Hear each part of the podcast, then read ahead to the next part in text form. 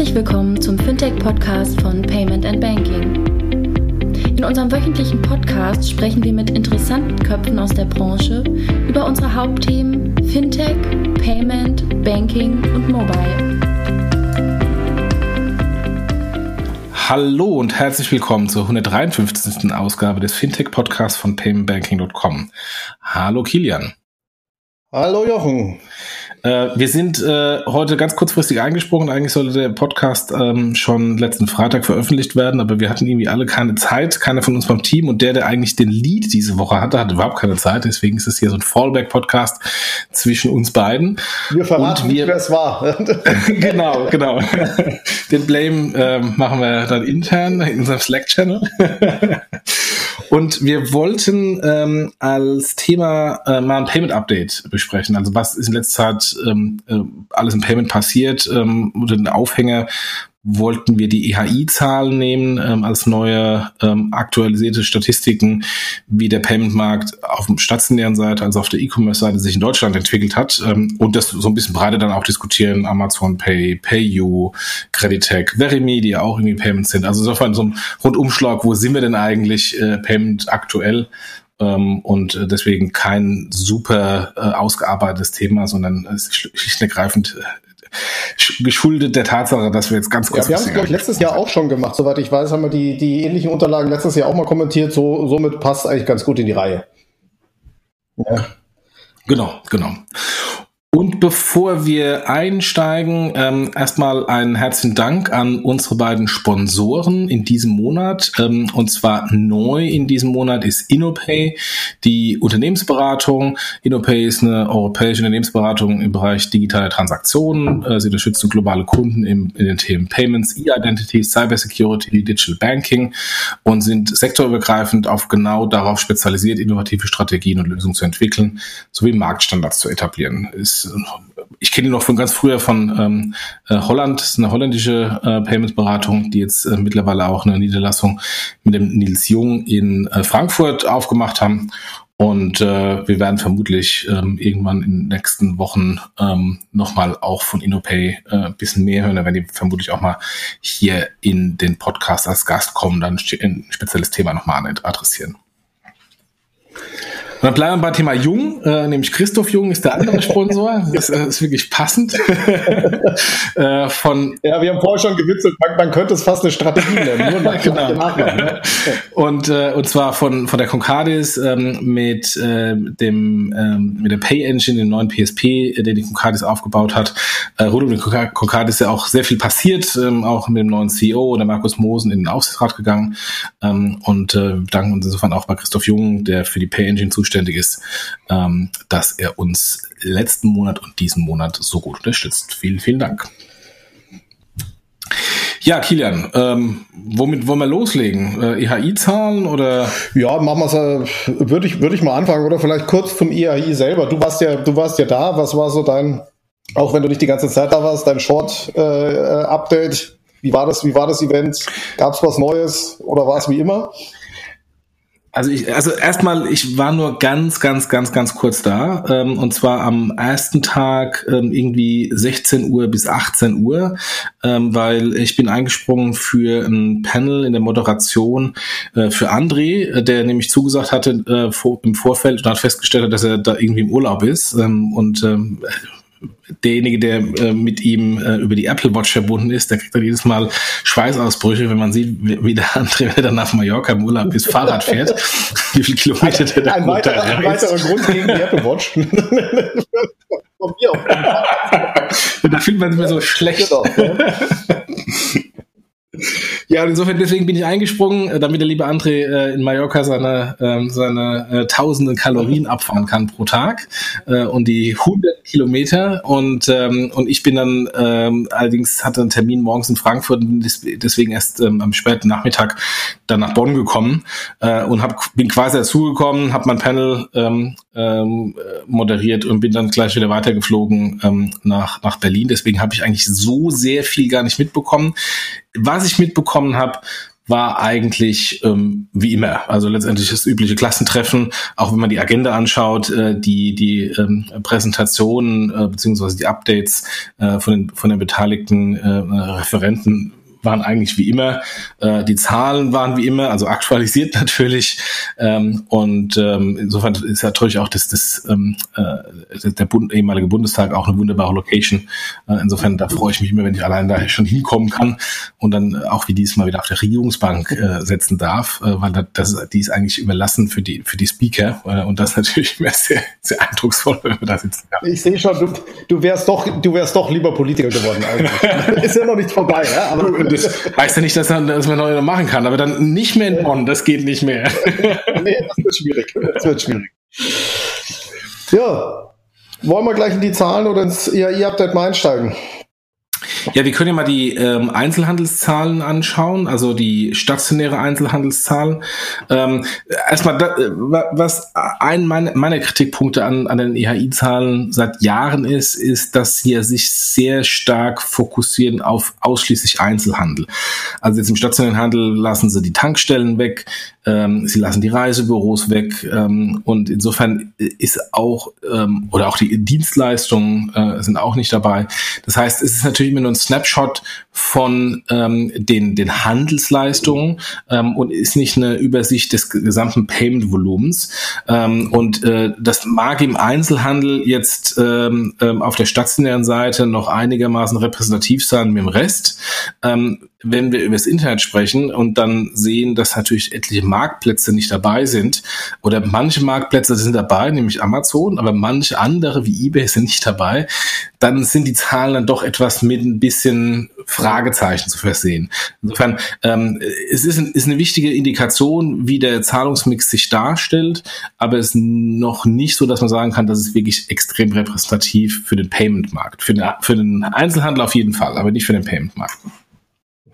Ich fand auch immer die Grund, und das war letztes Jahr auch schon, die Grundgesamtheit der befragten Unternehmen sowas auch relativ gering dafür, dass schon sehr, sehr allgemeine, globalgalaktische, äh, sagen wir mal, Schlüsse da gezogen werden. Ich glaube, da muss man ein bisschen aufpassen, weil genau wie du sagst, es sind bestimmte Bereiche gar nicht drin und auch der ganze eher mittlere bis kleinere Bereich wird eigentlich überhaupt nicht repräsentiert dort drin. Ne? Und da schaut es mit manchen Sachen dann doch wieder ganz anders aus. Ja, die dann vielleicht auch gar keine Kreditkarte akzeptieren ähm, oder viel mehr Bargeld nutzen oder was auch immer.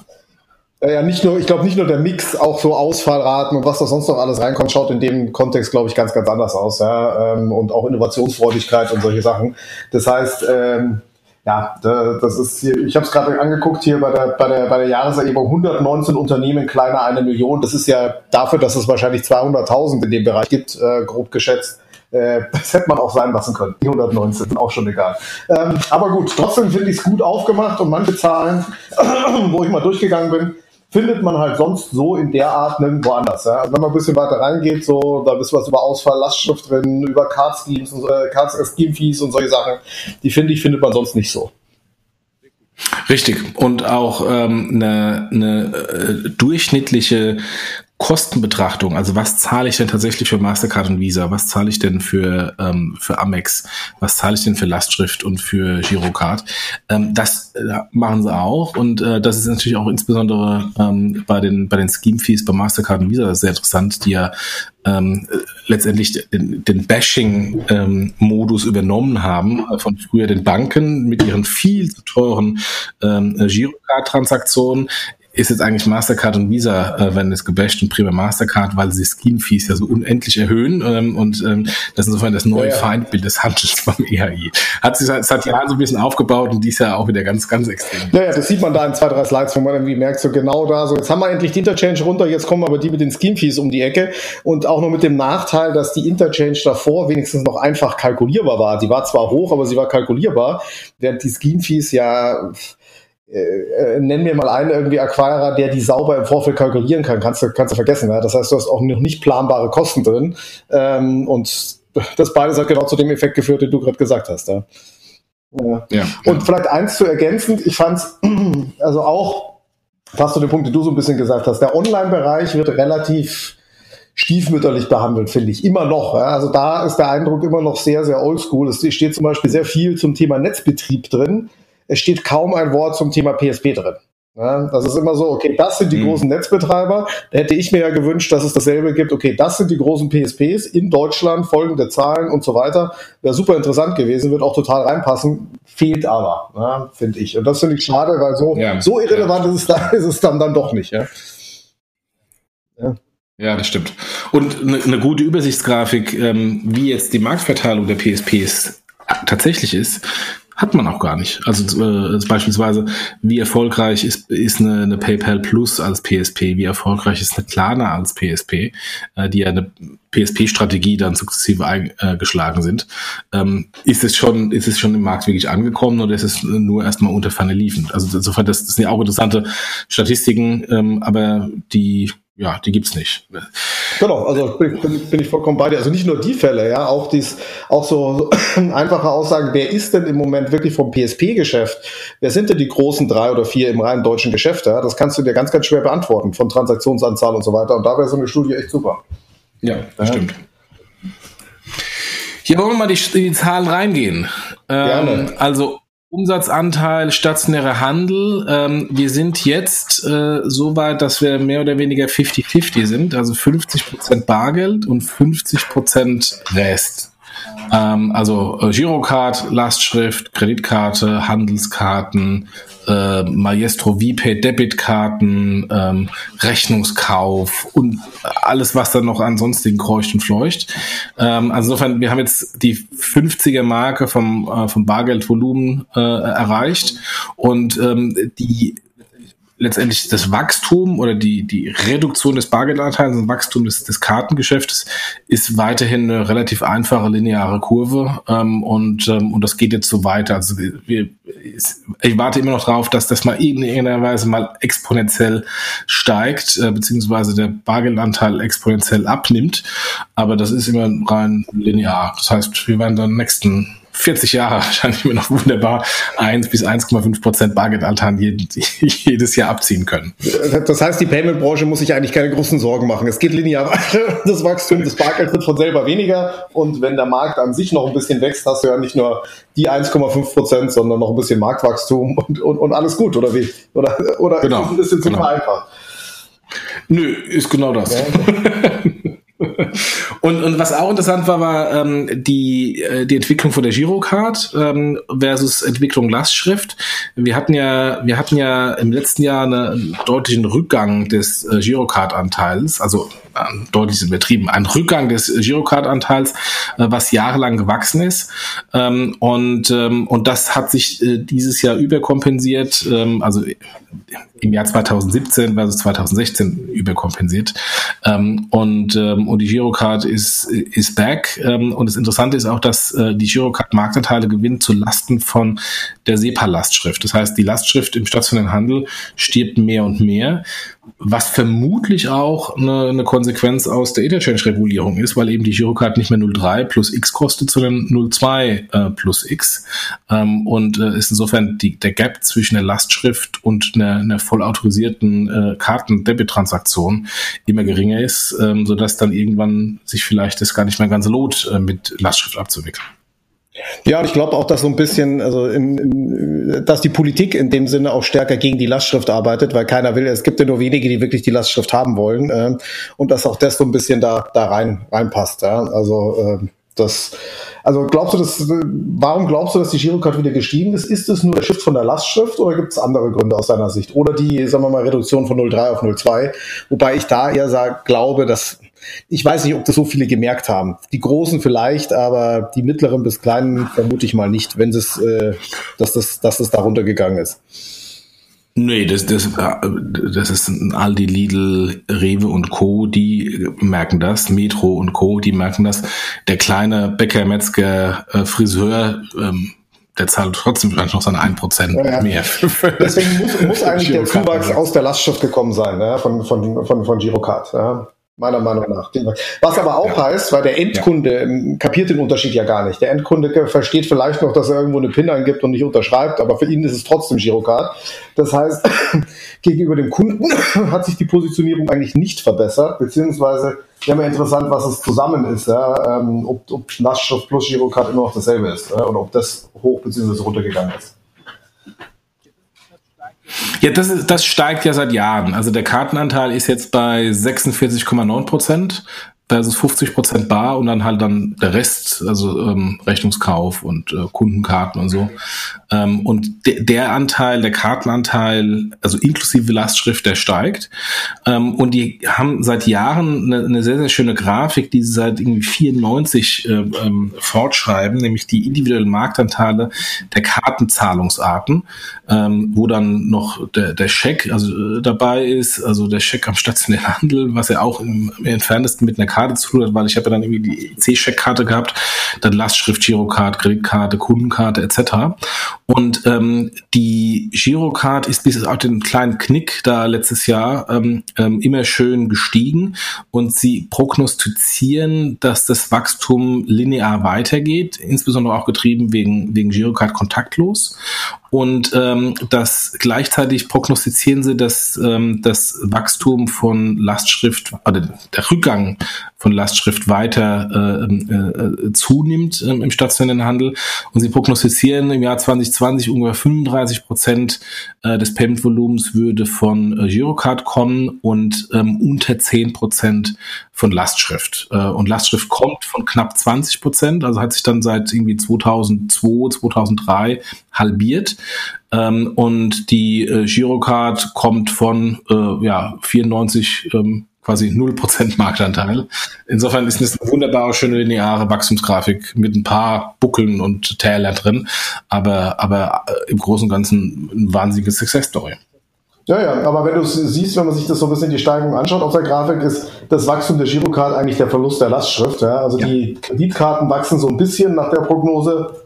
Und der Rest ist irgendwie unten mehr oder, weniger, mehr oder weniger linear. Das heißt, genau das ist eigentlich so der, das, das Thema. Interessant ist ja die Frage, was bedeutet es für den Endkunden? Ne? Und für den Endkunden scheint es keine große Änderung zu sein. Ne? Für den ist der Anteil immer noch gleich und Wobei ich nicht ganz weiß, ich Sie haben ja so, wie ich die Grafik interpretiere, auch die, auch die Debitkarten da oben mit drin. Auf jeden Fall ist da ein Maestro und, und VPay-Logo, was ja nicht ganz, äh, was ja irgendwann interessant wird, was davon ist Girocard Only und was davon sind die Co-Branded-Karte. Das wäre mal interessant, das mit reinzukriegen in der Grafik. Ja, ich meine, äh, wenn du, wenn du mir auch anschaust, was, was ähm, Mastercard macht mit der Mastercard Debitkarte, die bei N26 äh, dabei ist, die bei, ich glaube, Fidor Bank dabei ist, ähm, und ein paar ähm, äh, Sparkassen, ich glaube, Sparkasse Siegen ist eine, die, es ausprobieren. Ähm, die werden ja, und, und auch die Commerzbank äh, nutzt die Mastercard Debit, ähm, die werden ja ähm, irgendwann auch spürbar, ähm, messbar äh, Marktanteile haben im, im Zahlungsmix und dann vielleicht ein bisschen auch das Wachstum dann wegnehmen äh, zu, ähm, also Girocard-Wachstum wegnehmen zu, äh, zugunsten von diesen Mastercard Debit-Karten. Ähm, äh, Aber am Ende des Tages, wenn ich irgendwie einen Großteil der Sparkassen und Raiffeisenbanken wechseln, kann, können noch so viele Institute das machen. Das ähm, ist dann immer nur irgendwie im 0,x Prozent Marktanteilsbereich oder maximal 1 Prozent. Ja, ja, aber es wäre interessant, aber es wäre interessant, das mal in dieser Grafik ja. reinzuhaben. Also diese, diese Trennung auf der Debitkartenebene und nicht alles in einen Topf zu werfen, sondern sagen, ich trenne das mal ein bisschen auf und schau, hat das überhaupt einen Effekt? Ja? Aber da war schon ein bisschen Presse, vor allem bei der Deutschen Bank, äh, als die die Karte announced haben. Aber Zahlen hat halt keiner dazu. Ja. Und die Zahlen wären schon mal ganz, ganz interessant, was da, ob da überhaupt was passiert oder ob es ähm, außer Spesen nichts gewesen ist. Ja. ja, ja. Ja, und das, das, andere, was, was prognostiziert wurde, ist ein kontinuierlich steigendes Wachstum von äh, Kontaktlos-Transaktionen. Ähm, und das merken wir, glaube ich, alle. Ähm, das kommt mittlerweile, mittlerweile an, der Kunde nutzt es mehr ähm, und äh, da haben auch Mastercard und Visa auch relativ viel äh, Kommunikation gemacht und jetzt spätestens, wenn die Girocard kontaktlos ähm, in, der, in der breiten Masse verfügbar ist, wird es sich vermutlich ja, mehr, also das ist auch kein, auch kein Wunder und inzwischen wird man auch nicht mehr komisch angeschaut, wenn man kontaktlos zahlt, sondern jeder an der Kasse hat es jetzt doch schon mal gesehen. Ne? Also die Zeiten, wo jemand gefragt hat, jetzt, was, jetzt stecken Sie doch die Karte endlich rein, ähm, die sind vorbei, glaube ich. Also ist mir schon länger nicht mehr passiert. Ähm, da mal äh, ein, ein, Aufruf an alle, die hier zuhören, also ein Follower-Power-Aufruf. Ähm, ich habe ein Problem mit meiner Miles More-Karte, die ich jetzt auch schon mal ausgetauscht bekommen habe, ähm, nämlich gerade mit NFC und es funktioniert irgendwie gar nicht. Und da das jetzt eine zweite Karte ist, äh, also ich habe irgendwie im Januar oder so, eine, oder äh, glaube ich, eine neue bekommen und die habe ich schon austauschen lassen, weil NFC irgendwie nur alle drei Mal funktioniert. Ähm, und jetzt mit der neuen war es ist genau das gleiche. Haben das andere Kunden auch oder bin es nur ich? Äh, deswegen würde mich interessieren. Also Miles More Kartennutzer, habt ihr NFC-Probleme äh, mit euren aktuellen Karten, ja oder nein? Sonst gebe ich das nicht mal gebündelt an die Bank weiter, weil ich kann mir nicht vorstellen, dass das ein, ähm, ein, ähm, ein, ein, ein physisches Problem ist mit irgendwie diesem ähm, diese Antenne, vor allem weil ich dann eine zweite Karte bekommen habe. Ich glaube eher, das ist ein Chip-Problem und ein Programmierungsproblem. Also ich glaube, es ist ein User-Problem, aber das ist ganz eindeutig. Also vor dem Renewal, die Karte, die ich irgendwie bis Dezember hatte, die hat geglüht kontaktlos. Seitdem stockt es ein bisschen. Selbst neulich in London hier bei der bei der Oyster äh, kontaktlos-Transaktion muss ich eine ganz andere Karte nehmen, weil meine Miles More Karte nicht funktionierte. Irgendwie ganz komisch. Seltsam. Ja. Gut. Ja, wollen wir mal auf den E-Commerce ähm, rüber switchen. Mhm. Ähm, da, lass mal hier scrollen. Ähm, da ist es so, dass ähm, natürlich die Dominanz von, von Amazon immer größer und größer und größer wird. Also Amazon macht jetzt schon 50 Prozent äh, des Payment-Volumens ähm, der zehn größten Händler aus. Also die Händler 2 bis, äh, bis 10 haben in Summe genauso viel Payment-Umsatz wie Amazon alleine.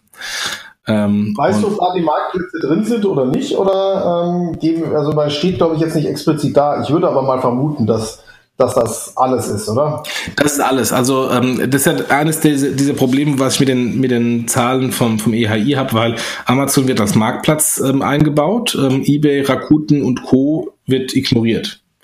Ähm, und jetzt äh, beispielsweise die, die, die, die Top 100 oder Top 10 Händler äh, verkaufen ja auch auf ähm, ähm, Ebay. Also beispielsweise Mediamarkt, äh, Notebooksbilliger.de und, und, und Konrad, äh, die verkaufen ihr Zeug oder Alternate ähm, ihr Zeug auch auf Ebay.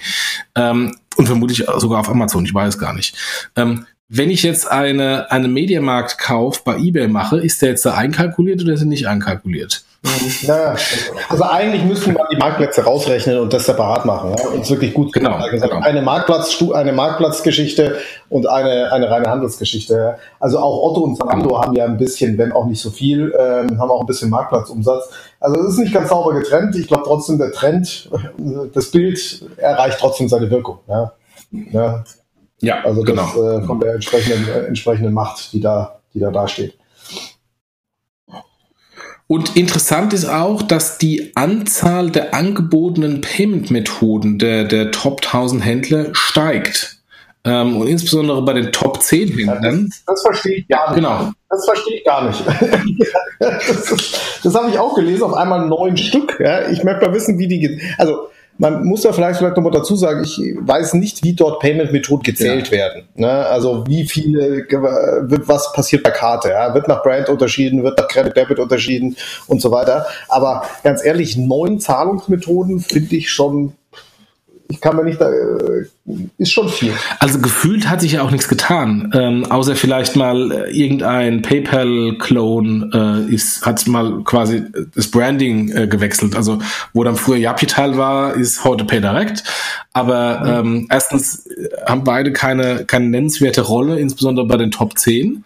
Ähm, und, ähm, und, und, und zweitens, ähm, also ich sehe ich sehe auch nicht, dass da plötzlich mehr Logos sind. Ich ja. sind mir gefühlt die gleichen.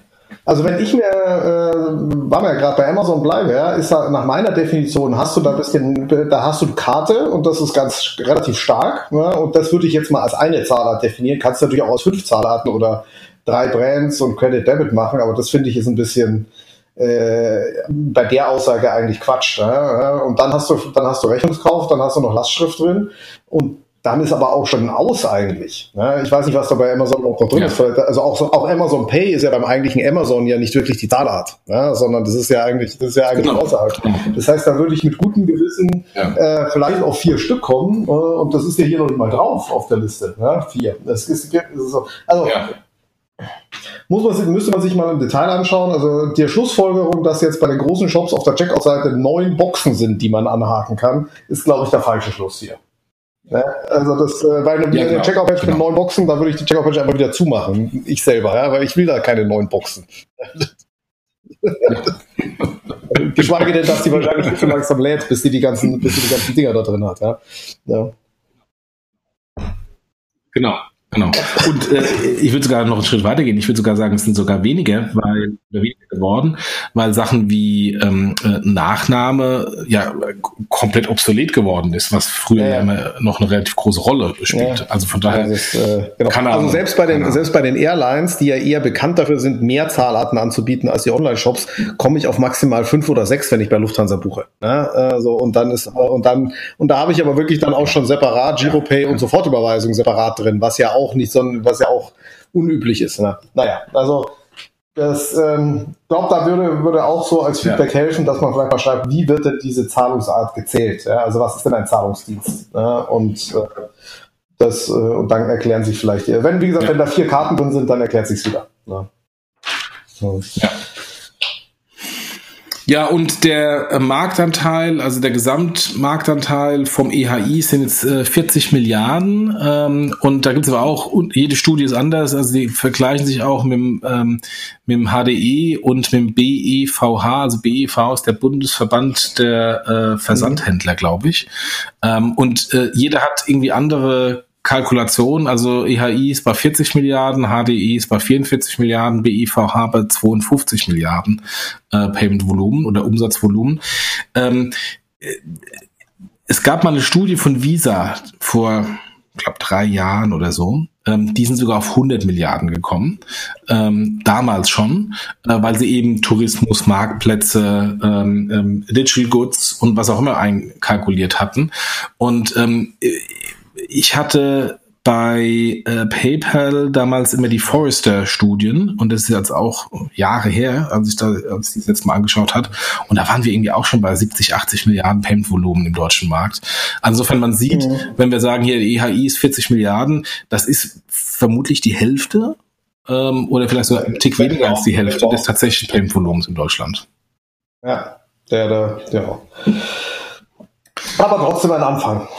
Genau, genau. So, und, und wie sieht's da aus vom, ähm, von der Verteilung, also Kauf auf Rechnung, das ist eigentlich, glaube ich, das Interessanteste, ist ähm, nicht mehr ähm, äh, 30% plus Marktanteil, sondern ist gefallen, hat nur noch 28% Dann kommt Lastschrift mit 20, dann kommt PayPal mit 20, Kreditkarten mit 11, äh, Vorkasse mit 4,9, dass das immer noch gibt. Äh, jedes Mal an den Kopf hauen nach dem Motto, das kann doch nicht sein. Und das ist nicht Sofortüberweisung Giropay, weil die kommen noch on top. 4,9% Vorkasse, trotz allem.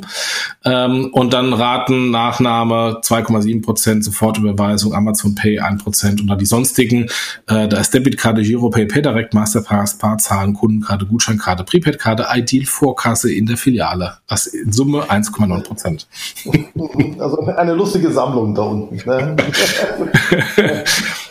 Ähm, so viel auch wieder ähm, zum Thema, ähm, wir wollen ein signifikanter Anbieter im Jahr Weihnachtsgeschäft, setze eine Jahreszahl ein äh, von, von direkt sein. Ähm, also auch hier hat sich jetzt vom, von, von der tatsächlichen Nutzung äh, der Kunden und Marktanteil im Payment Mix nichts getan. Mhm. Also vermutlich weiter unter, unter ein Prozent. Und während im letzten Jahr zumindest PayDirect nochmal genannt wurde, ähm, und irgendwie so minimal separat ausgewiesen wurde, ist es dieses Jahr gar nicht mehr genannt worden vom EHI, was auch ja. ein Zeichen ist. Äh, Gibt es nichts hinzuzufügen. Ja. Also da, ich finde nur, wie gesagt, lustig dieses Sammelsurium an, an Zahlarten, das da unter sonstige fällt, von Sachen, die du entweder auf eigentlich unter Karte packen würdest, wie Debitkarte oder solche Geschichten, ja, und dann ausländische Zahlarten, wo man denkt, was hat jemand wie, oder Prepaid-Karte, oder denkst du, das hat da eigentlich gar nichts verloren. Aber das ist ja am Schluss nur 1,9 Prozent. Ja? Also interessante Ding ist, ist, dass ja in Deutschland und ja, genau. auch das ähm, ungefähr 50 Prozent der Zahlarten, also Rechnungskauf und Lastschrift, also irgendwie 48, eigentlich unsichere Zahlarten sind. Ja, das heißt, der, der Handel hat da eigentlich anscheinend kein großes, keine große Angst. Also klar, sicher ist keine Zahlart, vielleicht auch äh, am ersten Vorkasse, ähm, aber Rechnung und Lastschrift sind schon relevant unsicher. Das heißt, Risikofreudigkeit kann man dem Handel dann nicht absprechen. Ja? Ja, also da. Das stimmt, das stimmt. Ja, und interessant ist auch, ähm, wir haben gerade eben schon über Amazon gesprochen, wenn man die von Amazon bereinigten Zahlen nimmt, wie dann die Marktanteile sind, ähm, weil das ist äh, dann auch interessant, auch im Hinblick auf ähm, ähm, Risikofreudigkeit des Handels, weil wenn wir sagen, ohne Amazon sind wir bei 35 Prozent Marktanteil Rechnung und ja. nur noch 4,9 Prozent Marktanteil Lastschrift. Ähm, das heißt, Amazon ist einer der großen Lastschrifttreiber im, im deutschen E-Commerce. Ähm, also dann ist quasi der Anteil von 20 auf 4,9 Prozent eingebrochen, wenn man, Last, wenn man Amazon rausrechnet. Das heißt, die Risikofreudigkeit im Lastschriftbereich von den Nicht-Amazon-Händlern ist überschaubar. das, das, das stimmt. Also in dem, in dem Scope, den der ERI jetzt betrachtet hat. Ja? Genau. Also ich glaube, dass genau. er, ähm, das, äh, aber klar, also hätte, hat mich auch gewundert, dass Amazon so stark die Lastschrift treibt, ja, und dass der Anteil, weil von meiner eigenen Nutzung ist Amazon so das klassische, ich hinterlege Kreditkarte und fertig ist äh, Thema. Ähm, aber es scheint doch da relevant, relevant Lastschrift dabei zu sein. Ja. Und wenn man, wenn man genau. ehrlich ist, müsste man ja auch noch den PayPal-Anteil zur Lastschrift dazu rechnen, wo, wo Lastschrift bei PayPal hinten dran, äh, hängt, dann geht sie wieder hoch. Ne? Richtig, ja. richtig. Und äh, apropos PayPal, also der Marktanteil von PayPal ohne Amazon ähm, steigt von 20% auf 25%. Ähm, und das ist auch für mich eher eine realistischere Zahl und ich würde sogar sagen im Gesamtmarkt, also inklusive Airline, inklusive digitale Güter, inklusive Marktplätze, ähm, hat PayPal einen Marktanteil von vermutlich auch jenseits der 30 Prozent. Also gerade allein, wenn man überlegt, dass irgendwie 70 Prozent des eBay-Volumens äh, PayPal ist ähm, und eBay noch immer der zweitgrößte Marktplatz ist äh, neben neben Amazon.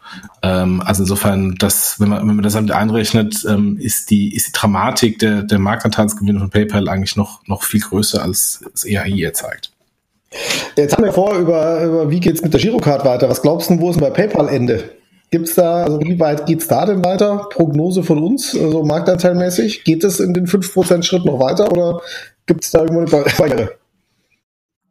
Also ich war ja, ich war ja diesmal schon überrascht, ähm, dass PayPal wieder Marktanteile gewonnen hat, weil im letzten Jahr ähm, und im Jahr davor hat PayPal äh, sehr stark stagniert bei den Marktanteilen und jetzt haben sie plötzlich wieder ein paar Prozent dazu gewonnen.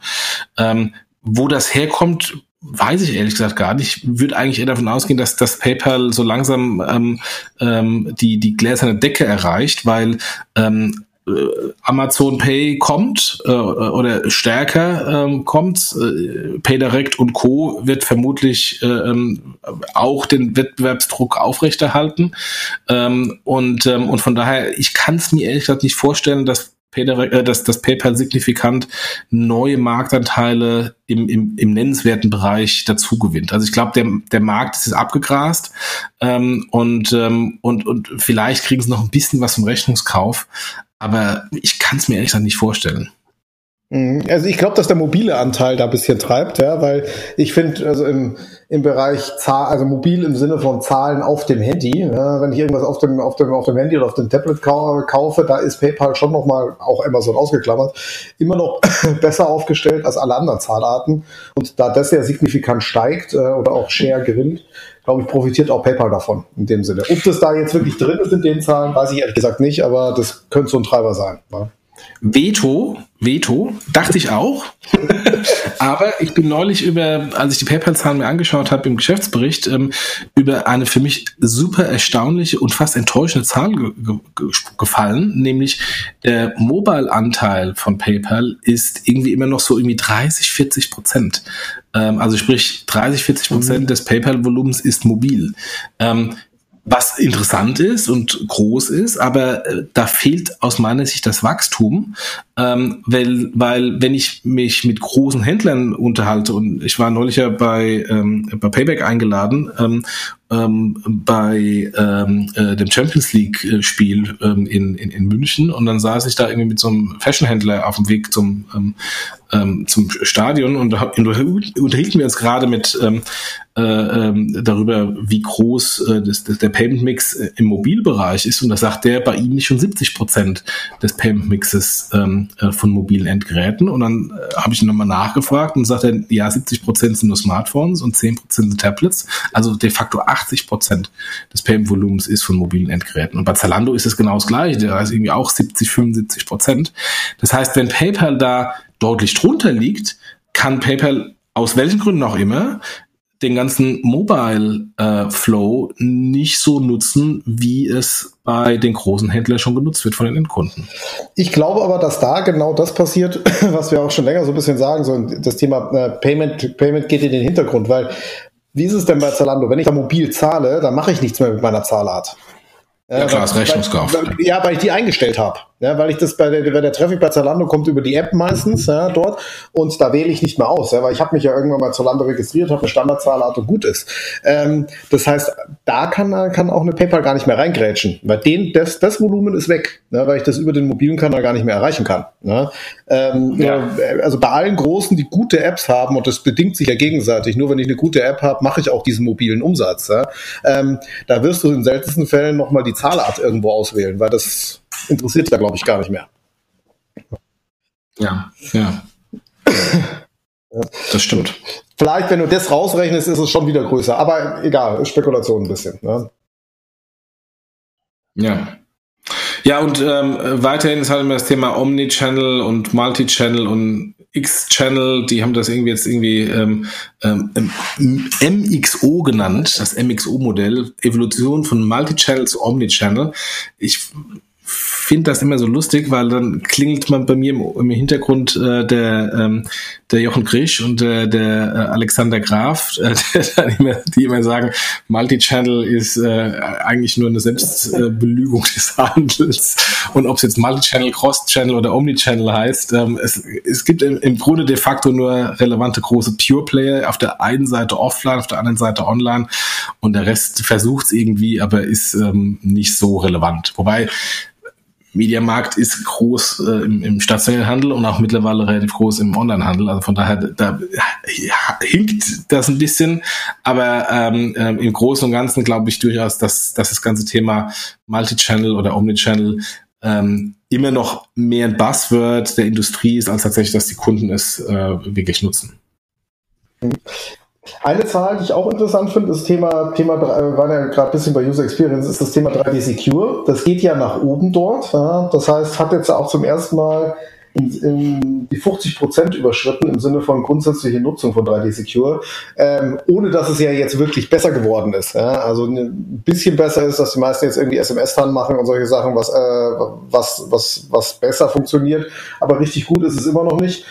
Trotzdem sein Stigma abgelegt als Conversion-Katastrophe oder wie siehst du es? Oder einfach so stark durchgedrückt, dass es, dass die Händler jetzt doch keine große Wahl mehr haben?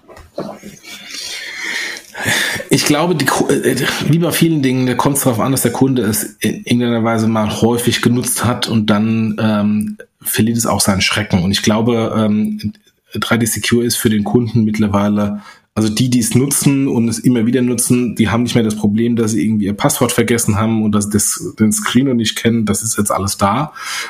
Und ähm, ich glaube, es wird auch noch weitergehen, äh, weil äh, 3D Secure 2.0 von, von Mastercard und Visa ja auch angekündigt wurde, um es noch ein bisschen einfacher zu machen. Ähm, also von daher, das, ähm, das wird steigen. Ähm, die Conversion wird vermutlich auch ein bisschen besser sein ähm, als in der Vergangenheit, aber sie wird aus meiner Sicht nie so gut sein wie beispielsweise dieses One-Touch von PayPal oder Rechnungskauf. Also von daher wird es immer ein, ein Makel auf der, auf der Kartenseite sein. Und wenn man mal den Kartenanteil anschaut, das ist ja, das ist ja im E-Commerce ähm, erschreckend wenig. Also irgendwie 8,7 Prozent äh, ähm, Marktanteil, äh, wenn man Amazon rausrechnet, ist Kreditkarte ähm, und 11 Prozent ähm, im Gesamtmarkt inklusive Amazon.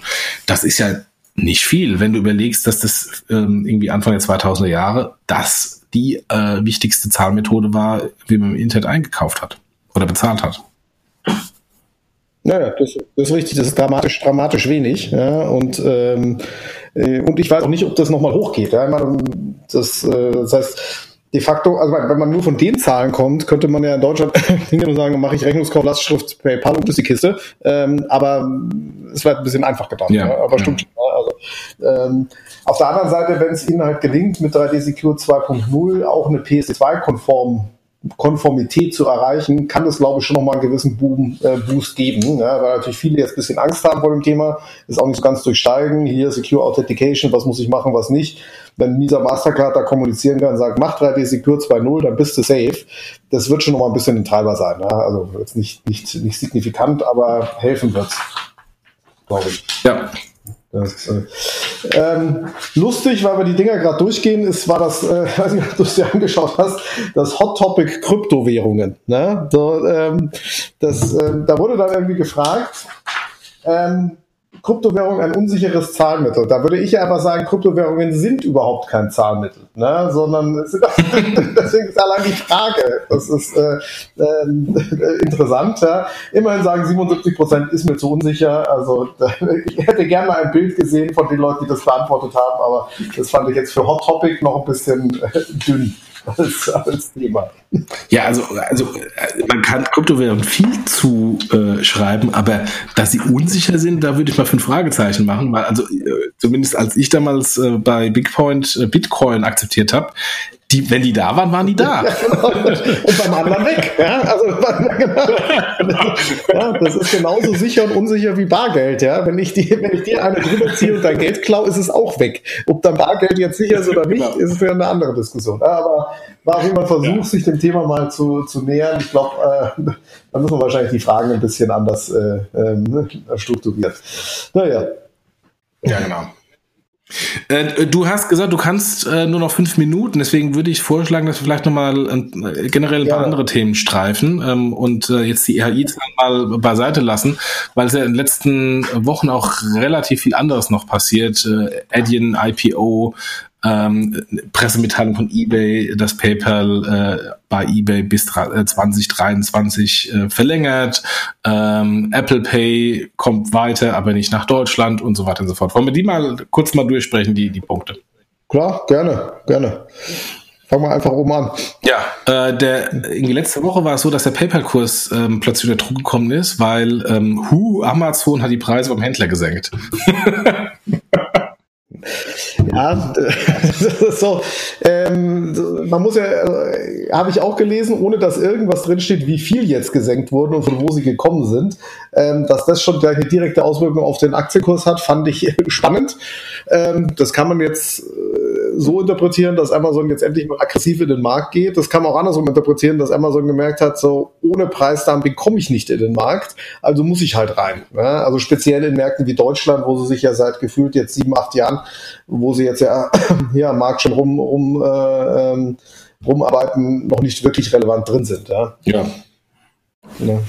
Ja, also ich kann nur, ich kann nur von meinen Amazon Pay Zahlen ähm, oder Gebühren reden, die ich damals hatte äh, bei Bigpoint, allerdings nur in USA.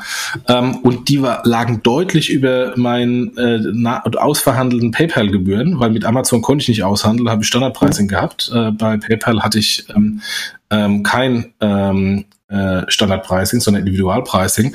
Und ähm, da muss Amazon deutlich nach unten gehen, überhaupt das, das PayPal-Niveau zu, zu matchen. Vielleicht hat sich das auch geändert, aber, aber damals war, war der Gap zwischen Amazon und PayPal riesig zu Lasten von Amazon. Ja, also ich würde es auch nicht überbewerten ähm, und äh, eigentlich finde ich es eher ein schlechtes Zeichen, weil Amazon ja selten mit solchen mit Messages rausgegangen sind. Wir, wir senken jetzt mal die Preise. Ja, das machen sie sonst ja nirgendwo. Ja, ne? ja. Die sagen ja, sie erhöhen ja eher. Sie sagen ja nicht, die Fulfillment-Preise sind günstig oder Amazon Web Services ist günstig äh, null, ja? ja? nur im Payment jetzt, so dass es äh, nicht nicht zwingend positiv ist. Ja. ja. Ja. Was, was ich interessant fand, war jetzt irgendwie diese, diese Pressemitteilung ähm, von, äh, ich glaube von eBay war die auch wieder, ähm, ähm, dass sie äh, das ähm, Processing von PayPal ähm, auf der eBay-Plattform bis 2023 verlängert haben. Äh, und ich glaube, das war so eine, ein Versuch einer Wiedergutmachung äh, der etwas missglückten PR-Geschichte damals, als sie gesagt haben, dass Adyen ab sofort der Payment-Anbieter war und Gott und die Welt der Meinung war, huch, eBay hat PayPal rausgeschmissen. Ähm, aber ähm, was, was damals viele, ich glaube, die Amerikaner auch gar nicht verstanden haben, weil das Konstrukt noch gar nicht da war, das war aber schon lange bei eBay Deutschland, nämlich dass ähm, eBay selbst in die Payment-Abwicklung einsteigt und äh, der Kunde erstmal eBay bezahlt und dann eBay den Händler und insofern ähm, sich als Intermediär ähm, rein äh, setzt, gesetzt hat, äh, wo früher der Käufer mhm. immer den Verkäufer direkt bezahlt hat. Und, ähm, und das ähm, ähm hat gab es irgendwie vor fünf Jahren oder so bei, bei eBay Deutschland ähm, und da hat PayPal quasi das nicht PayPal Payment Volumen, also Lastschrift, Kreditkarte und Co auch verarbeitet. Und das ist irgendwie dann an Adyen gewechselt. Ähm, und irgendwie Gott die Welt war der Meinung, ähm, PayPal ist rausgeworfen worden. Und jetzt kam quasi. Auch als, auch als Zahlart. Auch ja, als Zahlart, genau. Ja. Aber als Zahlart waren sie weiterhin da, nur halt irgendwie das, das äh, Payment Processing als PSP haben sie nicht mehr gehabt. Ähm, und das wurde jetzt irgendwie nochmal per Pressemitteilung klar gesagt, dass äh, der Vertrag mit PayPal verlängert wurde bis ähm, 2023. Ja. Ja. Aus einer ja. Payment-Sicht ist es ja irgendwie äh, nachvollziehbar, weil jetzt PayPal für reine PSP-Leistung nicht zwingend bekannt ist, dass sie da gut und vor allem waren sie wahrscheinlich nicht wettbewerbsfähig, weil das ja internes Pricing nochmal war. Also das, das wundert mich wundert mich nicht. Ich glaube nur die Kommunikation war so ein bisschen äh, ungünstig für PayPal äh, oder offensiv von Adyen. Ja. Ähm, gut, Adyen ist, ein, ähm, ist auf dem IPO-Kurs, deswegen das war natürlich da auch vermutlich auch gut platziert. Auf der anderen Seite, ähm, ja, ich bin bei dir, dass, dass PayPal äh, das nicht kein Geschäft ist, aber PayPal hat äh, mit Braintree genau extra so ein PSP übernommen wie Adyen. Ähm, und wenn dann PayPal es nicht schafft, ähm, mit Braintree da reinzukommen und zumindest das Braintree das Geschäft von PayPal übernimmt und ähm, statt dass es irgendwie an Dritten geht mit Adyen, dann zeigt das doch, dass ähm, ähm, PayPal das ganze PSP-Geschäft, was sie schon einmal verpennt haben, jetzt offensichtlich wieder verpennen, äh, weil ähm, ihr eingekauft, teuer eingekaufter PSP äh, Braintree offensichtlich nicht so performt wie Adyen. Ja, oder sie kriegen ihn nicht sauber verkauft, ja. Also vielleicht performt, performt er ja, aber sie schaffen es nicht, so, das so zu, so zu platzieren. Ja. Das ist, da weißt du halt auch nicht, was da im Hintergrund so vorgefallen ist. Ja, also ich, ich kann mich noch erinnern, dass dann, dass sie lange dem deutschen Markt schon waren und nicht mal eine deutsche Übersetzung hatten. Und äh, das ist natürlich ja suboptimal. Interessante, interessante Background-Info. Ich glaube auch, dass bei dieser Ausschreibung gar nicht so viele dabei waren. Ne? Also ich kann, ich kenne es von zwei, drei größeren Payment-Player, die waren in dieser Ausschreibung überhaupt nicht drin. Also die, die jetzt Etienne gewonnen hat. Ähm, sodass da auch meine Annahme ist, dass da, dass das vertrieblich wahrscheinlich auch ganz smart gemacht worden ist von Etienne. Also um ihn da das zugute, zugute zu halten. Und für den, um auf den Punkt zu kommen, für ein IPO ist das sicherlich eine riesen Story. Ne? So, äh, da fragt ja keiner Volumen hin oder her, sondern sagt jeder, schau, ich habe PayPal bei, bei, bei eBay rausge, rausgehauen, auch wenn es nur in Teilen ist, ist von der Story natürlich top. Ne? Genau, ja. genau. Und ähm, ich meine, das waren vermutlich deutsche oder europäische Payment Player, die, die da nicht zum Zuge gekommen sind. Ja, ja, aber schon international agierende. Also jetzt nicht, äh, also kein, kein Standard PSP aus dem, äh, äh, genau. Ne? Also schon Player, wo ich sage, die würden das auch können. Okay. Ja. Weil ähm, das ist ja immer noch so das Problem, wenn ich ein globaler äh, Anbieter bin und will einen globalen Acquirer, so viele globale Acquirer gibt es gar nicht, die das sich abwickeln können. Ja, aber auch Etienne ist kein globaler Acquirer. Ja? Das ist, äh, Stimmt. das ist, äh, aber das ist jetzt Payment Nerd Ding. Die können ja auch nur Europa wie viele andere auch. Der Rest ist ja alles kooperiert. Also wie gesagt, äh, gäbe es schon ein, zwei, ähm, die dann trotzdem da gar nicht auf der Liste waren. Ja? Wir haben einen neuen Gast hier in der Show. Hallo. Hat sich reingemogelt. Hallo Jochen. Grüß dich. ja, äh, willkommen zu später Stunde. ja. Ich habe euch ja gerade noch gefragt, ob ihr noch da seid. Und dann sagst du, ja, wir sind noch da. Aber ich habe ja gerade sozusagen auch jemanden ersetzt, der gerade gegangen ist, ne? Ja, perfektes Timing, weil der Kieler musste nämlich raus. Ähm, aber wir sind schon relativ weit in der Show. Also insofern, äh, wir haben schon EHI abgearbeitet, äh, PayPal-Kurs abgearbeitet, Adyen IPO abgearbeitet. Äh, haben wir noch ein paar, zwei, drei Sachen äh, die wir diskutieren können. Vor allem äh, vielleicht auch die Entwicklung äh, von Verimi ähm, und, äh, und äh, äh PayU Credit Tech Management Änderungen, die ja die Woche auch ein bisschen äh, Emotionen bei Twitter herbeigeführt haben. Ja, gar nicht so sehr, sondern ich glaube, Emotionen war es, glaube ich, gar nicht so sehr. Ich glaube, beim Thema äh, PayU bzw. Credit Tech, da habe ich mich ja einfach hinreißen lassen zu, einem, zu, zu, zu einer Aussage gestern auf Twitter, wo ich aber auch total hinterstehe, wo ich einfach gesagt habe, ey, das ist ja jetzt irgendwie also auch kein Erdbeben, sondern äh, man kann das einfach auch mal aus einer anderen Perspektive betrachten, dass da einfach ein, ein, ein, ein Mitgründer sagt, ey, das hat mir mittlerweile, äh, hat das eine Dimension angenommen, wo es wahrscheinlich mal an der Zeit ist, dass da noch andere Art von Management reinkommt und, ähm, und das einfach nur so darstellen, dastehen lassen zu, zu, zu können, als wenn da jemand abgesägt wird und, und, und alles von extern gesteuert ist. Das kann man natürlich so sehen. Aber man kann das natürlich auch ein Stück weit als, ähm, Souveränität noch als Größe von jemandem betrachten, der einfach plötzlich sagt, hey, ähm, ich betrachte das momentan als als ein Level, äh, wo ich einfach ähm, nochmal andere Skills an meiner Seite benötige. Und so habe ich das einfach mal dargestellt. Oder die, was das dargestellt ist falsch, dann habe das einfach mal in die, in die Runde geworfen, dass man das ja auch mal so sehen kann. Ne?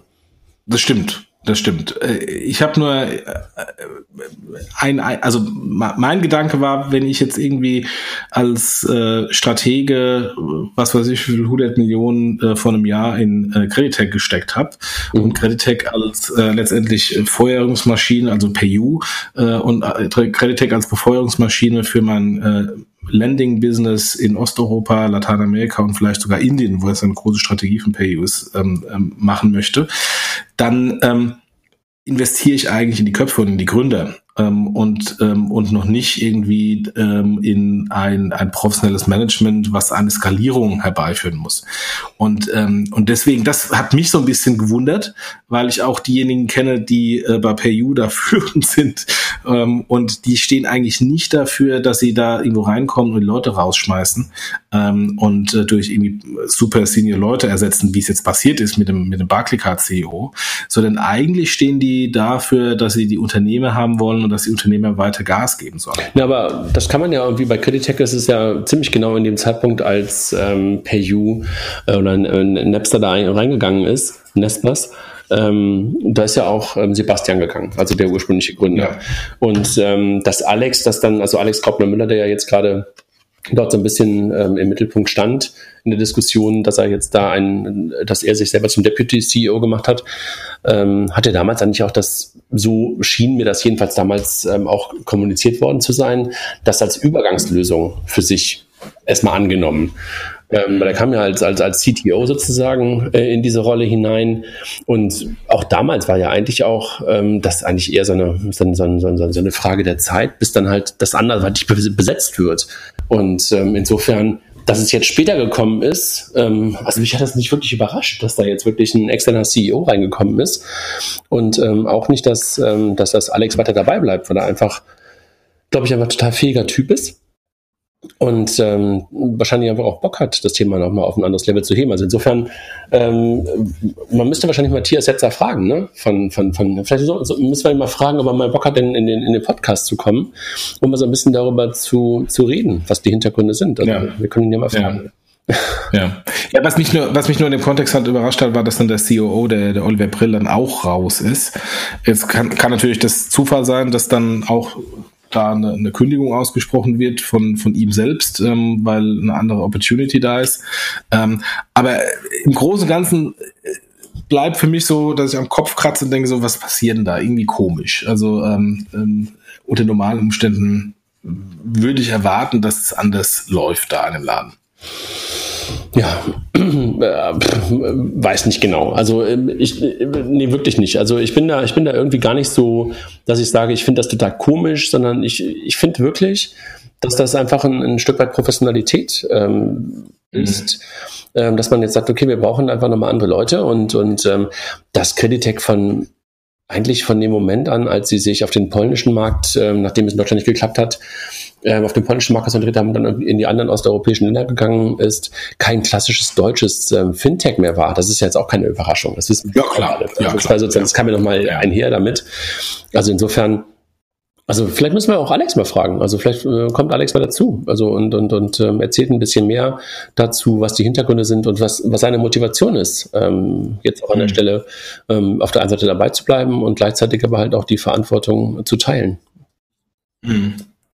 Also, wie gesagt, ich, ja, also, ich, fand's, also ich, ich habe es auch, auch, nur deshalb geschrieben, weil ich dachte so, hm, das ist mir zu einseitig. Also es ist mir einfach zu einseitig, einfach an der Stelle zu sagen, so, hey, äh, da wird jemand abgesägt und, und ähm, äh, dass man das auch nicht irgendwie für möglich hält, dass da jemand die Größe hat zu sagen, ich brauche jemanden an meiner Seite. Also ich finde das, ich finde das äh, einfach mal bedenkenswert, ohne dass ich wirklich jetzt Hintergründe dazu hätte. Ja, ja, das stimmt, das stimmt. Das war, das war ähm, schon eine aggressive Schlagzeile, naja, die ja auch wahrscheinlich ihre Berechtigung naja, hat.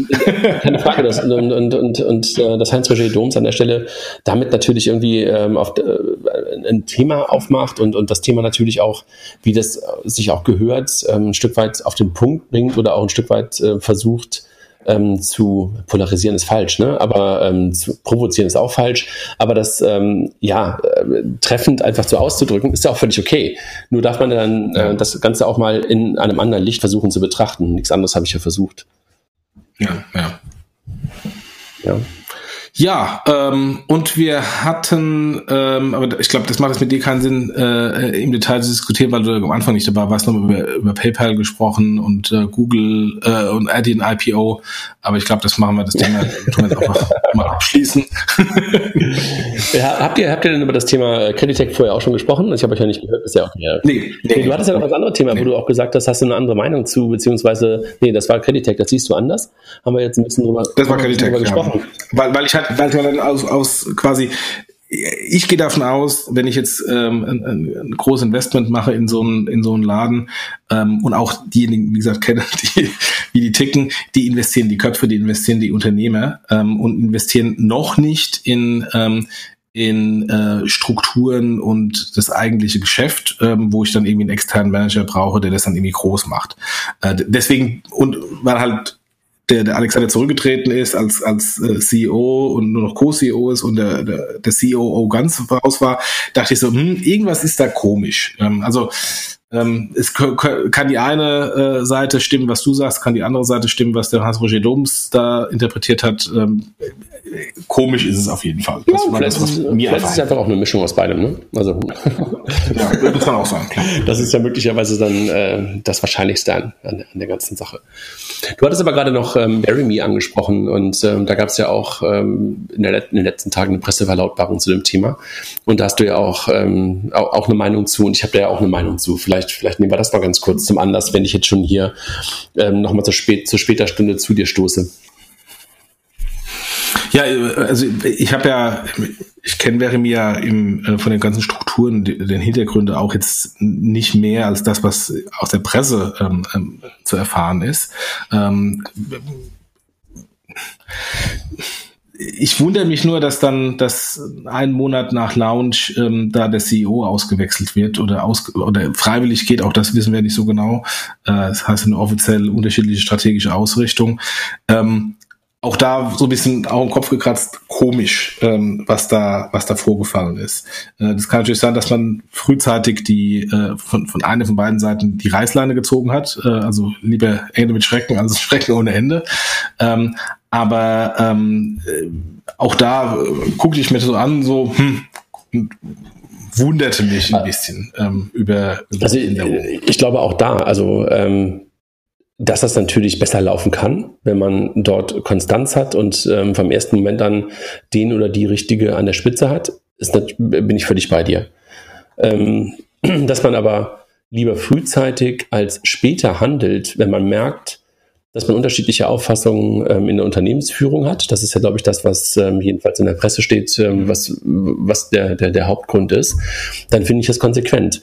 Lass uns doch einfach nochmal ganz kurz mhm. darüber nachdenken, ähm, wie lange wir auch darüber gesprochen haben, spekuliert haben und auch ein Stück weit Kritik daran geäußert haben, äh, dass wir das Gefühl hatten, dass die handelnden Personen bei PayDirect am Anfang nicht unbedingt diejenigen waren, die wir uns in einem besten Fall dort vorgestellt hätten.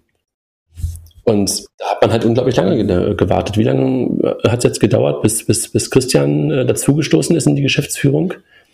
Ja, zwei Jahre nach Launch, de facto drei Jahre nach ähm, äh, Public Announcement. Genau, und, und da war es ja etwas ähnlich. Ne? Da sind halt Leute an die Spitze gekommen am Anfang, die aus dem Konsortium dazugekommen sind, was bestimmt Vorteile hat. Ne? Gerade in so einer Anfangsphase, wenn es politisch ist, da kennt man jeden und so weiter.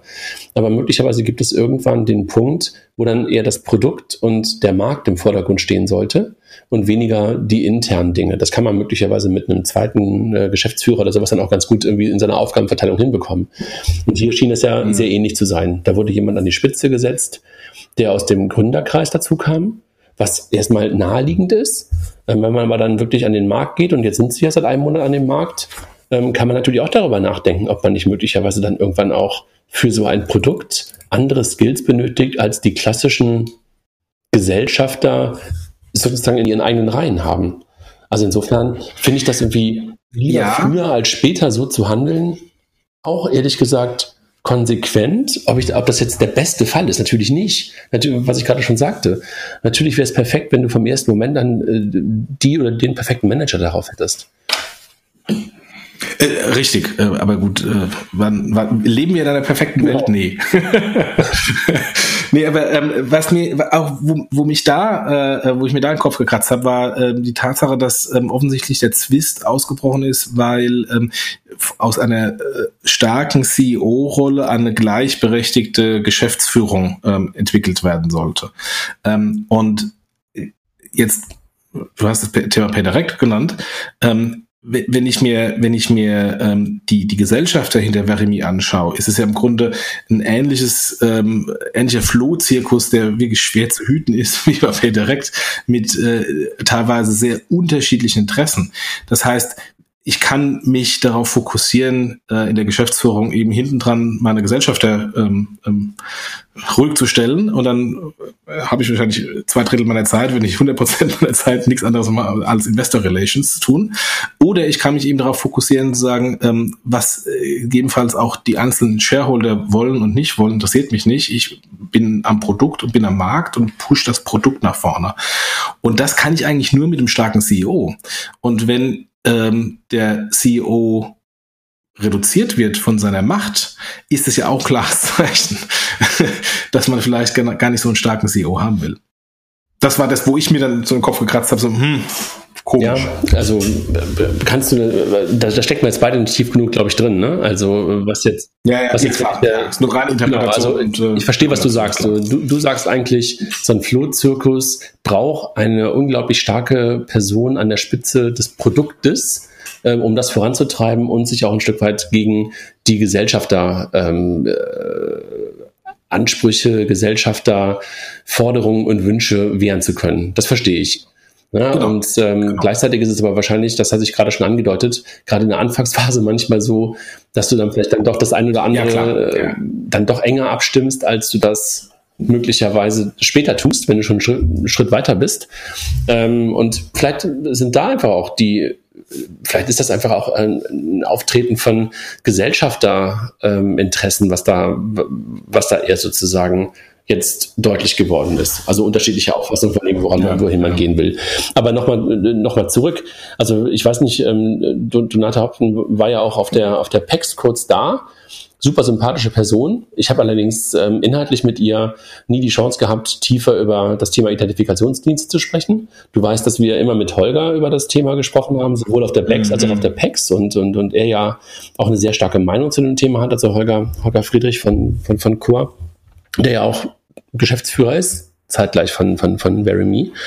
Ähm, und insofern ist es wahrscheinlich irgendwie auch ähm, echt eine, eine Frage, wie die, wie die ganzen, wie, wie diejenigen sich das aufteilen und ob, ob jetzt Donata Hopfen jetzt die richtige oder nicht die richtige gewesen ist, kann ich echt gar nicht sagen. Also da, da mag ich mir gar kein Urteil erlauben. Aber nochmal ja, zurück, ich glaube, dass es dann eher gut ist, ähm, das Ganze eher früher als später zu machen und nicht in so ein komisches, äh, in so einen Dauerstreit zu laufen oder aber halt jemanden an der Spitze zu haben, wo man das Gefühl hat, boah, so richtig klasse ist das nicht. Ähm, deshalb finde ich es gar nicht so schlecht. Also finde ich es jedenfalls auch wieder da konsequent. Was ich auch bei Creditec gerade schon sagte. Ich habe gerade das Gefühl, ich bin so der, der Versteher.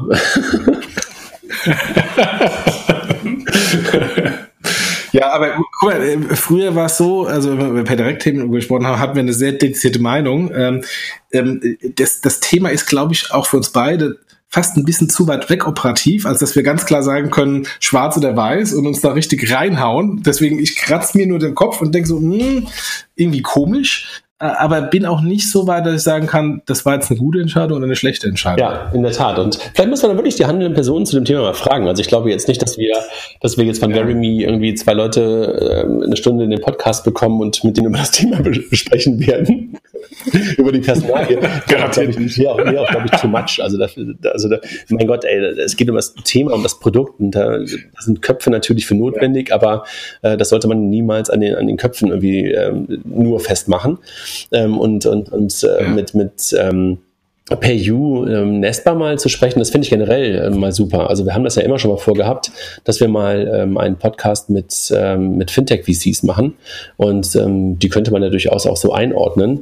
Also insofern finde ich es echt mal interessant, den, den Matthias Setzer eben als PayPal, den du ja auch als Ex-Kollegen kennst, äh, mal in die Runde hier aufzunehmen und dann mit ihm möglicherweise auch mal am Rande über das Thema Creditech ähm, und warum und, und dergleichen zu sprechen. Ja, ja. Ja, können wir mal versuchen. Ich bin nur mit Matthias äh, über Swarm verbunden und sehe, wo der durch die ganze Welt äh, jettet. Ich heute Morgen, heute Morgen irgendwo auf irgendeinem sozialen Netzwerk habe ich auch ein Bild von ihm gesehen, wo er den Tim Messerschmidt, den, den, den, den auch ehemaligen äh, Kollegen von PayPal getroffen hat. Da dachte ich auch nur so, was setzt da jetzt dieses Bild aus der Lounge in Tegel, da sieht man aber gerade, dass du auch lange Zeit irgendwie äh, viele Flüge gemacht hast. Da waren echt viele Ringe unter den Augen. ja, ja. Also ähm, das ist, also der, vor allem äh, früher war es ja immer nur zwischen äh, Europa und USA gechattet. Jetzt mittlerweile geht's auch ziemlich weit nach Osten. Ähm, naja, ja ich möchte diese Verluskette nicht, auch nicht genau, genau. Das kommt nochmal dazu. Das kommt nochmal Jo, ähm, das war's haben eigentlich. Haben also, wir irgendwas noch zum ähm, Thema Backs zu sagen? Also gibt's da noch irgendwie so Announcements? Ähm, wollen wir noch irgendwas von irgendwem? Also ähm, wir haben ja die Backs, die jetzt in Frankfurt stattfinden wird, irgendwann im September, Oktober. Gibt es irgendwie etwas, wo wir hier in die Runde mal eine Frage stellen wollen? Also Sponsoren haben wir schon eine ganze Menge. Aber wenn natürlich noch ein Sponsor dabei sein will, kann sich gerne melden. Ne? Das ist das eine. Das ja, und genau. ansonsten Gäste ähm, gibt's ja Themen sind wir im Moment, ja, Gäste und Themen sind im Moment dabei, das alles abzuschließen. Also da sind wir, glaube ich, ja, genau. gar nicht also, was man natürlich machen kann, wenn jemand irgendwie so eine total unglaublich gute Idee hat ähm, oder sich selber als den perfekten Redner ja. dort sieht oder den perfekten Panelisten sieht, der kann sich natürlich auch gerne melden. Ob er dann genommen wird, ist eine andere Frage. Oder sie. ähm, aber ich glaube, da sind wir ja. noch offen für. Ne? Also, dass wir auch ganz gerne ein bisschen Input ähm, noch aufnehmen. Ja, aber nicht falsch versteht, also wir, wir haben schon eine riesen Liste mit, mit 100.000 Themen, ähm, aber das ist alles noch nicht ähm, ähm, festgezurrt. Also wir sind da noch, und ich glaube, nächsten zwei, drei Wochen oder so, dann ja. ist das Ding auch durch ähm, ähm, dann ähm, haben wir tatsächlich dann auch die finale, ähm, die finalen Themen und die Agenda. Äh, bis dahin ist noch, ähm, Hab, können wir noch mal reden. eigentlich, äh, ganz kurz bevor ich das vergesse, habt ihr eigentlich ähm, über Miriam und RatePay gesprochen? Und, und ah, nein, sehr gutes und, Thema. Ja, stimmt. Äh, das ähm, äh, habe ich hier in meinem Miniskript äh, nicht aufgenommen, weil das Miniskript habe ich irgendwie gestern geschrieben und ja. ähm, Miriams Tweet oder den Tweet vom Handelsblatt ähm, habe ich heute Nachmittag Freitag erst gesehen. Nee, äh, ist, Gratulation. Ist ja, für, ist ja für uns nichts Überraschendes, dass die einfach einen unglaublich guten Job machen dort in, in, in Berlin und, und, und vor allen Dingen Jesper und, und, und Miriam an der Spitze. Aber dass sie das jetzt auch mal ähm, nach außen kommunizieren, dass sie da wirklich Millionengewinne einfahren. Chapeau, ne? Erstens Chapeau, zweitens ähm, es zeigt, dass ähm, auch die etwas abfällige Aussage nach dem Motto Fintechs äh, können kein Geld verdienen ähm, falsch ist. Es dauert einfach nur länger. Ähm, und äh, dritter Punkt, der mir dabei aufgefallen ist, so, ähm, naja, man hat immer sehr viel ähm, an, an, an äh, BillPay und Klarna Credit gegeben im Rechnungskaufbereich. Ähm, ähm, RatePay war da ja immer eher zurückhaltend. Ähm, und ich bin bis heute nicht der Meinung, ähm, dass äh, BillPay da der größte Anbieter in Deutschland war.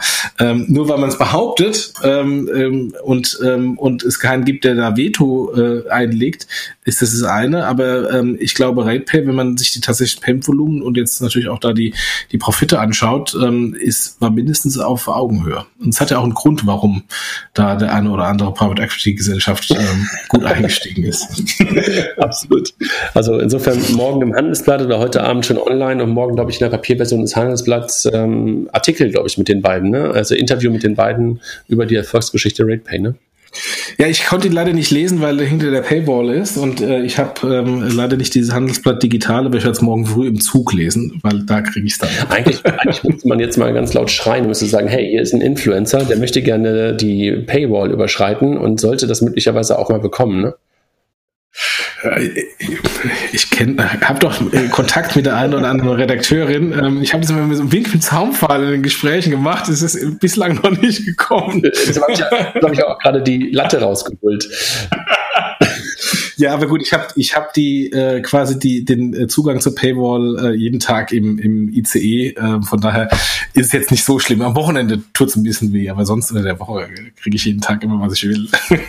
Am Wochenende gibt es, glaube ich, ja auch kein, kein Handelsblatt, oder? Ja, eben. Das, das, äh, am Sonntag Vorlesen äh, der, der Ausgabe am nächsten Tag, das geht halt nicht, aber gut. Pff. Ja. Sollte es.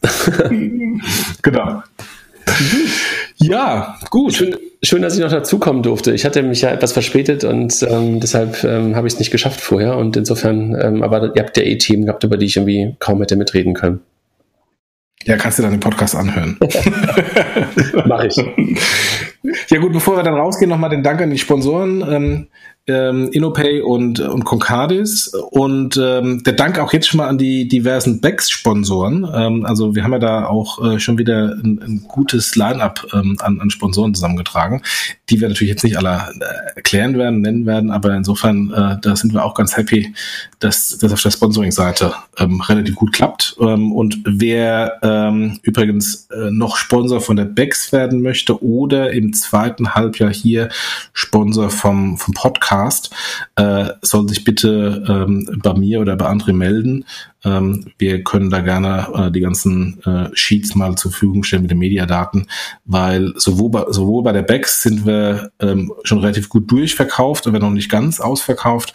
Und beim Podcast haben wir ähm, noch ein paar Monate frei im, in der zweiten Jahreshälfte. Also insofern wer noch Interesse hat, hier reinzukommen, bitte rufen ähm, und wir schicken gerne die Mediasheets. Schön hättest du es nicht sagen können. Ja, ich bin mittlerweile gut, ne? Ja, super. Jochen, dir noch einen schönen Abend. Ich sehe gerade, dass du irgendwie heute keinen Sport gemacht hast, also oder deine Uhr nicht. Ja, ja, ja. Heute sagt, sagt derjenige, der, der mich jeden Tag erblassen lässt. Wir haben es schon am Anfang gesagt, mit deinen 100.000 Kilometern, die du da jeden Tag abradelst. Ich bin heute nur mit den Kindern gefahren. Ich bin heute wirklich äh, nur mit den Kindern zweimal irgendwie, ja, so knappe 20 Kilometer gefahren. Sonst bin ich auch heute gar nicht Fahrrad gefahren. Ja, ich hatte eigentlich auch vor, heute Morgen zu fahren und, ähm, und äh, hätte es auch gemacht. Das Problem war, gestern Abend war hier in Bonn rein in Flammen ah. äh, mit Riesenfeuerwerk und Schnickschnack. Ähm, und da ich ja mir am, wann war das, Dienstag letzte Woche Platten. schon Platten gefahren habe, wegen, wegen der Bierflasche und äh, wollte ich nicht zweimal äh, die Woche, dass mich mal eine Frau abholt irgendwo mit dem Auto, weil ich nicht mehr nach Hause komme. Äh, und dann habe ich gesagt, dann fahre ich doch heute lieber nicht und lasse... Vielleicht solltest du dir einfach mal, äh, vielleicht solltest du dir einfach mal Flickzeug mitnehmen, weil abholen lassen ist echt peinlich.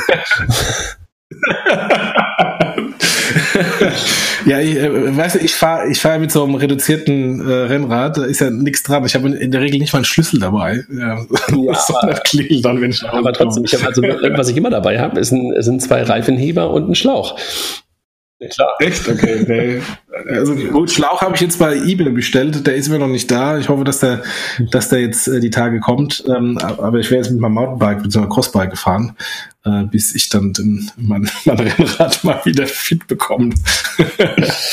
so. Aber naja, ähm, insofern deswegen bin ich heute nicht gefahren. Ähm, äh, du wirst es aber demnächst sehen, wenn ich wieder fahre.